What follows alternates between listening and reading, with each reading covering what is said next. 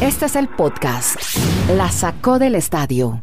Muy bien, aquí estamos. Llegamos a un nuevo episodio de este podcast que transmitimos streaming desde Chile, Colombia y Estados Unidos. Llegamos al episodio 307. Hoy estaremos hablando de NBA, por supuesto, ya el paso a semifinales de los Rockets de Houston en un dramático partido ayer ante los Thunder de Oklahoma. Tenemos también noticia de Fournette de Jacksonville, de Dilson Herrera, beisbolista colombiano que llega a la gran carpa y del abierto de tenis de los Estados Unidos, entre otros. Es charladito, conversado, que estamos con Garay en Bristol, con Dani Marulanda y yo como siempre arranco con semis de la NBA porque ayer tuvimos primero el paso de los eh, Rockets que eliminaron a los Thunder y Dani ya nos va a contar unos datos estadísticos que tiene sobre este tema, pero Kenneth Garay también, que estuvo muy atento a este partido, nos va a contar qué pasó. Alcancé a leer Garay un trino de Vázquez Sport diciendo que están tomando en la burbuja de la NBA los mejores elementos de las películas de suspenso de Hollywood. Qué manera de definir los partidos. Ayer el segundo de la conferencia del este entre Miami, eh, Milwaukee y este que dio el paso a las semifinales del equipo de la barba de James Harden. Hola Kenny en Bristol. ¿Cómo le va, Andrés? Un abrazo. Claro, definitivamente hay dos cosas. Eh, la primera, cuentan demasiado o cuenta demasiado el factor de que no hay localía. Eh, o sea que ya no, no, podemos basar el comentario en lo mismo que lo hacíamos año tras año. No se pierde la serie hasta que no se pierde un juego en casa. Aquí no hay casa. Aquí todos están en burbuja. Partidazos. Lo de Giannis Antetokounmpo preocupante por la manera como se dio al final la falta ante Jimmy Butler. Eh, de los tiros libres, el que contaba era el primero, tenía que hacer uno, hizo uno y ganó el Miami Heat. Y la serie está 2 a 0. No se nos olvide que este Milwaukee llegó a estar ganando de 2 a 0 a los Raptors de Toronto el año anterior. Y lo otro, vea lo que son las cosas y, así le doy el paso a Dani, que muy seguramente pues tendrá un poco más de un Miami Heat que reparte puntos por todos lados. En la repartición de puntos, los protagonistas están todos ahí, todo el mundo aporta. Hombre, en el tema de los Rockets de Houston que se van a enfrentar a los Lakers, uno de los peores momentos o una de las peores noches ofensivas de James Harden.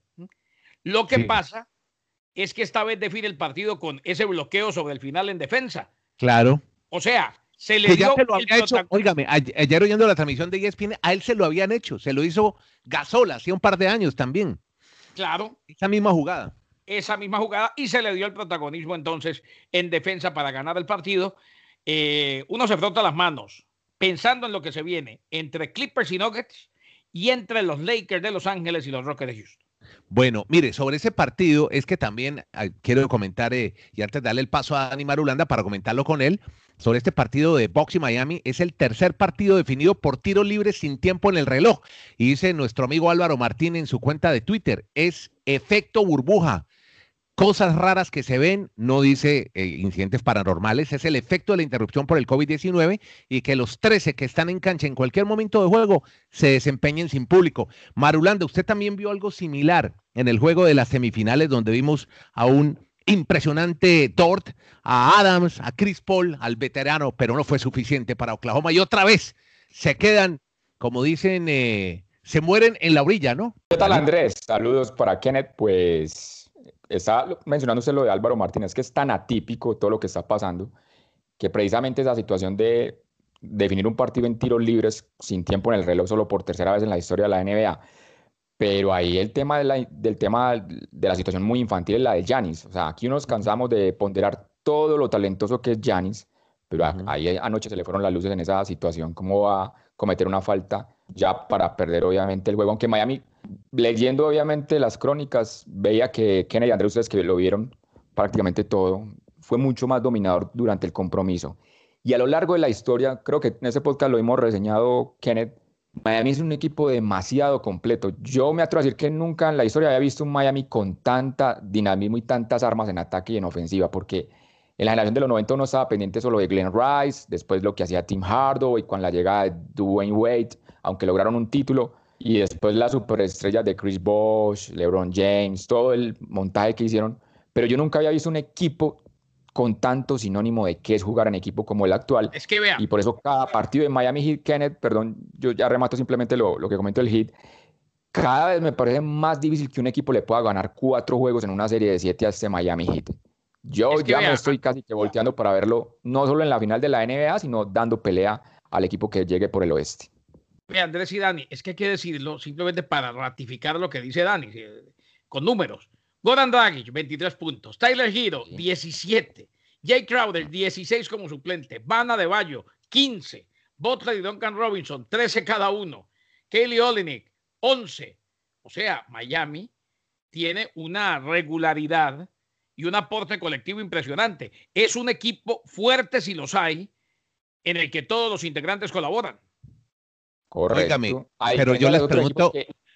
¿Sí? sí. No, no, es que yo, yo, yo veo mucho, esta vez, mucho orden defensivo, mucha concentración en defensa, tanto en Houston, que no tiene jugadores muy altos, ya lo, hemos, ya lo sabemos, y su fórmula era punta de triples, el equipo de los Rockets, y lo de Miami en defensa es absurdo. Qué cosa para defender también, ¿no? Muy concentrados todos. ¿Qué piensan? y todas las, variantes que tiene. Por ejemplo, Dragic es un jugador que puede controlar el, reloj hasta los 24 segundos. A diferencia del otro equipo de la NBA que básicamente van y van y atacan y atacan y tienen lanzamientos, como usted dice, Andrés, de triples cada mínimo cantidad de tiempo. Miami tiene muchas variables. Y en defensa, creo que aportaba mucho la llegada de Crowder, que en un principio en esta temporada no estaba para hacerse fuerte en los tableros con el equipo del Miami Heat. Destacar, por ejemplo, ya no va a estar más, no sigue la burbuja, ese Lugensdorf, ¿no? Qué jugador, ¿no? Que además es de origen haitiano, no sé si saben un poco la historia, llegó a Canadá también y no entró por el draft. Entró fuera del draft este jugador y qué forma de desempeñarse. Ahí está el futuro de Oklahoma, que hace mucho tiempo, Dani, le leía a usted en un, uh, en un tuit que desde la era de Durán hace mucho tiempo no llegan a semifinales, ¿no? Correcto. Y el lado del Houston, el, que ha clasificado para enfrentar a los Lakers, recordemos que del 95 no llegan a la final de la NBA, cuando estaba la época gloriosa de Olajuwon, de Clyde Drexler, un equipazo que tenía Houston, y ahora le va a tocar pues enfrentarse al gran favorito por ese lado de, de la conferencia del oeste, los Lakers de Los Ángeles.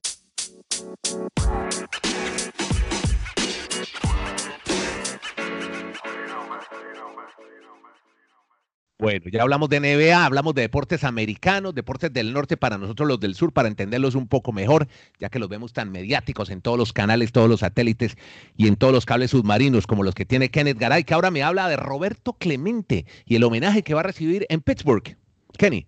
¿Sabe que ayer inclusive mencioné en la transmisión del fútbol de la MLS su cable submarino? claro.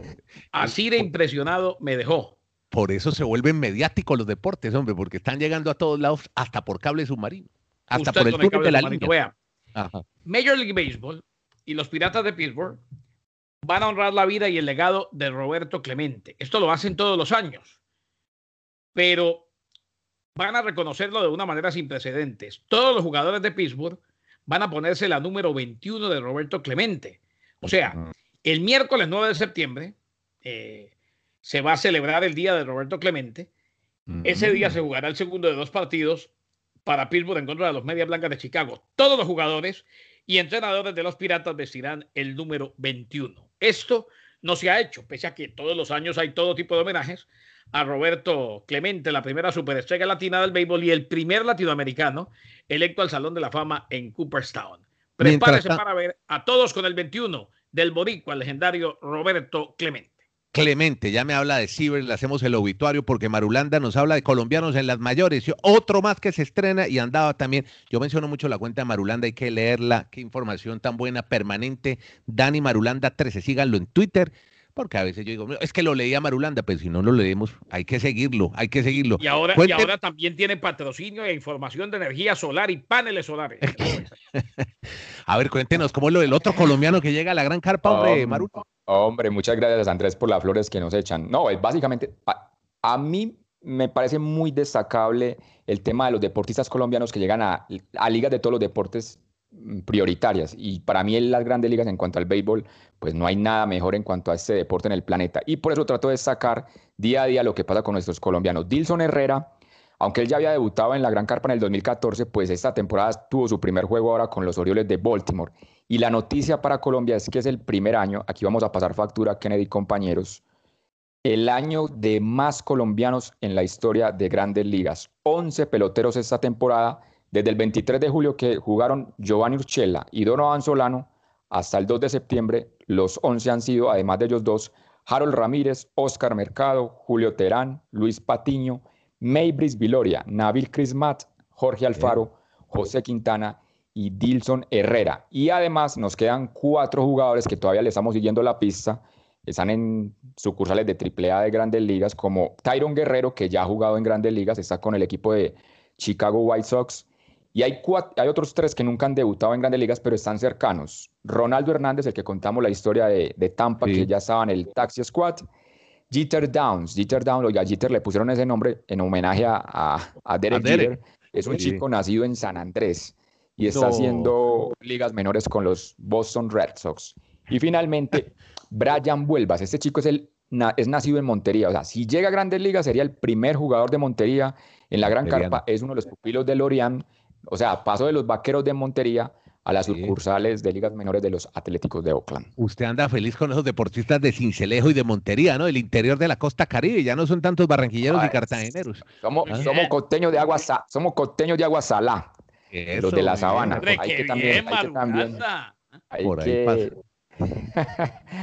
hay que difundir todos esos talentos, hombre, de todas esas regiones tan hermosas de este país. Por ahí pasa el río Sinú, bellísimo. Además hay un sitio, hay un malecón muy bonito en Montería. Vea, vamos, hablemos de Tom Seaver, brazo y corazón de los milagrosos Mets. Hoy toda la prensa norteamericana se desparrama en elogios para este hombre. ¿Quién era Tom Seaver?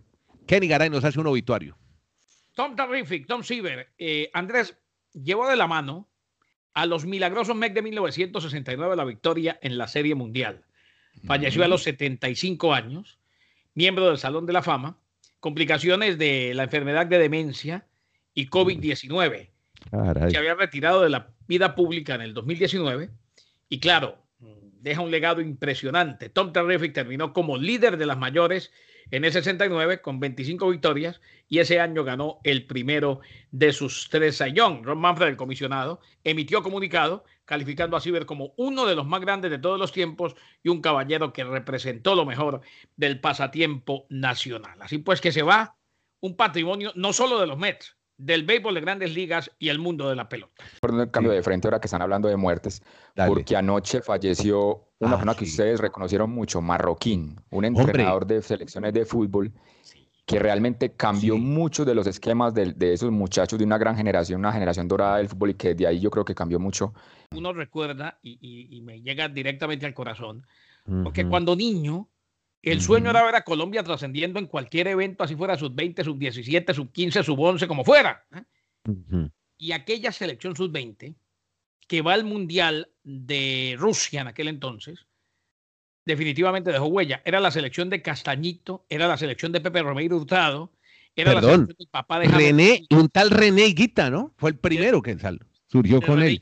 era la selección del papá de James Rodríguez, era la selección de Felipe Pérez Ahí era suplente Wilmer Cabrera. Wilmer Cabrera. Exactamente. era suplente. Ojo, era mm. suplente. Eh, la Piraña Díaz, en fin, ese equipo tenía una cantidad de jugadores que evidentemente no todos llegaron tan lejos. El que mejor pintaba era Castañito, que era un crack, y, terminó quedándose en el camino, aunque jugó en primera división muchos años. Eh, definitivamente abrió la puerta eh, Alfonso Marroquín a lo que después sería el proceso de Pacho Maturana, y todo lo que le ha venido pasando a Colombia. Ese equipo que estuvo en el sudamericano y no lo ganó, pero le fue tan bien que terminó con invitación al Mundial de Rusia. Pero hay unos detalles ahí, ya, que ustedes cuentan esas viejeras. Ah, el tema de Marroquín es que él, lamentablemente tenía unas situaciones de depresiones. Dicen algunos que por temas de herencia en su familia, como que se, se aquejaban de esas situaciones o vivían en esos temas de depresiones. Y otro que lo afectó a él mucho fue que cuando él tuvo esa gloriosa situación que nos está comentando Kenneth del suramericano y de la ida del mundial en Rusia, a él lo iba a contratar millonarios como el técnico, un señor de apellido Tamayo. Resulta que en ese año ese señor muere. Tamayo. Exacto, exacto. Ese señor muere ese año y ese impacto como que en las entrevistas que luego le hicieron a Marroquín, él nunca lo pudo superar. Él estuvo un tiempo en Europa aprendiendo más de fútbol y cuando regresó, dice la gente más allegada que era otra persona totalmente diferente, como ida y a mí simplemente me tocó ya de niño eh, ser de los que inauguró la escuela de fútbol Luis Alfonso Marroquín. Pues él no hacía parte de estar en contacto con nosotros, pero sí abrió una gran enseñanza para el fútbol juvenil. Y lo que es hoy el Envigado se ve mucho a esas escuelas que empezaron a abrir en algunas partes de Medellín. Y tengo buenos recuerdos de él. Yo recuerdo que tenía un compañero llamado Víctor Velázquez, que era el suplente de Guita. Él, con tal de ir al Atanasio Girardot y recortar, mi compañero, un pedazo de grama, porque él sabía que nunca iba a poder ser titular teniendo a un monstruo como René Guita de titular en la selección Antioquia que dirigía Marroquín en esa época. Y Marroquín era profesor de fútbol en el Colegio San Ignacio. Un saludo para todos los ignacianos que nos están oyendo y que tuvimos como profesora marroquín. Bueno, yo creo que... San Ignacio, aquí tremendo homenaje. Tremendo homenaje. Bueno, ya metámonos en fútbol. Hombre, oígame, caray, que Messi se queda en Barcelona. ¿Cómo? ¿Qué, pasó? Eso es la última. Martín Arevalo, periodista de TS Sports, fue el que en su momento filtró esa noticia. Fue el que, el que dijo, mandó el burofax diciendo que se va. Hoy el mismo Arevalo está diciendo en Argentina que en un 90% se queda Leo Messi. Ayer no se llegó a ningún acuerdo en la reunión entre Jorge Messi y José María Bartomeu. Hoy, ¿se acuerdan que lo habían abordado los chicos del chiringuito? Bueno, hoy lo abordó el Canal 4, saliendo de su oficina. Y le dijo a 4, no fue tan, tan contundente como ayer, aunque también fue monosílabo y se fue rápido. Eh, ¿Es verdad que se puede dar el hecho de que Messi siga? Dijo, no sé y se fue. Estuvieron reunidos hoy en casa de Messi, el papá se fue después de una hora, lo habló con él, se está diciendo, porque es que ayer le ofrecen dos años más en el Barcelona, y eso definitivamente no. Se está diciendo que Messi contempla la posibilidad de decir que sí, pero ahí es donde uno dice, ¿qué negocio es ese para el Barcelona? Porque después de un año jugando en el Barça se les va gratis, el principal ah. activo de toda la vida. Y eso me parece más fracaso todavía que se les vaya ahora, porque ahora sí se va algo tendrán que pagar por él. Pero el Barcelona se mantiene con la intención de que le paguen la cláusula. Sí existe la cláusula aparentemente, porque es que si no existiera, como muchos dijeron, no hay negociación, Andrés y Dani. Si usted no tiene cláusula y se puede ir, usted me dice chao, hasta luego, bye. Pero yo le decía que si está atacando burro con ese burro faz, es una expresión acá de que se le estaban yendo las luces, porque si, o sea, entonces Messi no podía irse así tan rápidamente como él pretendía, si estaba amarrado. Vamos con el abierto de Estados Unidos. Tenemos también información del Tour de Francia, dos eventos importantes. Gracias a Dios los tenemos por estos días, por eso los fanáticos del deporte nos deleitamos ayer. Óigame, es, cayó Pliskova, que era la segunda preclasificada en el abierto de Estados Unidos. Un poco las sorpresas, Marulanda, que se están dando en este US Open. Y le otro trino, sigo pegado a las redes sociales, que no solamente son para destilar odio, sino información muy buena como la de Guillermo Salatino, el especialista en Fox Sports, que dice, no hay duda de que la pandemia golpeó más fuerte a, a, los, a los latinoamericanos, no solo los argentinos, a todos.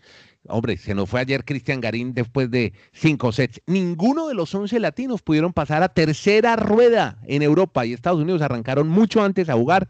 No es excusa, es técnico. Así que por ese lado, antes de que me mencione, porque ya cada vez quedan muy pocos latinoamericanos. Bueno, en mujeres no hay ninguna. En hombres ya ninguno. Y estamos en la tercera ronda apenas, Dani. Sí, es muy sorpresivo, sobre todo que la Armada Argentina normalmente en el tenis avanzan más rondas. Pues las mujeres, porque tenemos solo a Mónica Puy, digo tenemos en cuanto a América Latina, la puertorriqueña, ya mencionamos el día anterior que ya quedó eliminada. Pero uno sin ser un experto en el tema, Andrés, uno simplemente trata de elegir que las situaciones que muchos en Europa tenían, por lo menos canchas abiertas para practicar durante todo el tema de la pandemia.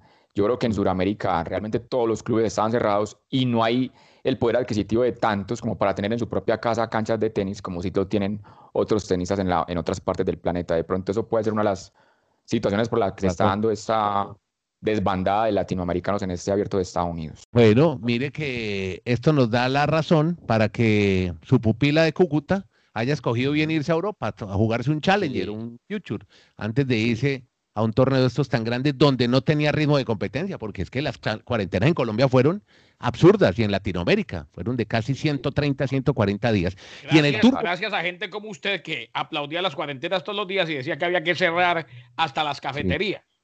Bueno, estos tipos siguieron jugando, bueno, tenían, cada uno tiene, debe tener su cancha en la casa. Como tu nieto fue el que promovió esas cuarentenas kilométricas que casi acaban Y todavía me parece que estamos exagerando pero la, le, pero le, dar una, le va a dar una buena noticia le dar una buena noticia que en la próxima semana ya empiezan a abrir los campos de entrenamiento acá de muchos deportes de Colombia.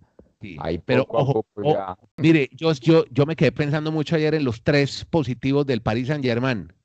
Leandro Paredes. Neymar y de María, sí. Y María. María. Los tres latinoamericanos positivo COVID. Un poco la cultura nuestra, ¿no? de relajo, de, estaban en Latinoamérica. Pero estaban celebrando en ahí, Tienen el alma, la mentalidad latina, no, nos va a pasar nada. No, esa, esa, tampoco me la vende, señor Nieto. Ahí sí tacaste burro, como dice Maduro. Yo que soy un poquito suspicaz. Bueno, y la última. Estuvieron todos en Ibiza, todos, incluyendo Ander Herrera, que andaba en un baile impresionante. eso no se pierde, no hay distancia, no hay, no hay más Pero estuvieron todos, incluido Ander Herrera, que no es latinoamericano, es iberoamericano. Y vea, ahí le fue. Ahora, casos de COVID va a haber, muchachos. Eso es parte del paisaje, como dice Marulo. Tour de Francia, acabo de ver a Dyer Quintana que se cae porque se tropieza con una caramañola, un bidón, dirían en España. Ayer un bidón fue protagonista en el Tour de Francia. ¿Por qué, Dani? El tema del bidón oh. es que hay un reglamento que en los últimos kilómetros no se puede dar alimentación a los ciclistas. Yo lo que quería enfocar a Andrés es que de pronto pudo haber algo, algo planeado por el equipo y por el mismo Alaphilippe. ¿Y sabe, sabe qué nos hizo caer en cuenta esto? Uno de los periodistas que tienen acá mucho reconocimiento en el país nos hacía ese, análisis en un grupo. De pronto ellos querían quitarse la presión de tener la camiseta de líder. ¿Cómo? Pero ¿quién decía eso? Dele crédito al periodista, me parece importante el amigo, el amigo Chemo Quirós, que ha estado en todas esas vueltas y había y por haber acá del ciclismo colombiano. De Chemo, ¿cómo olvidarlo? Claro.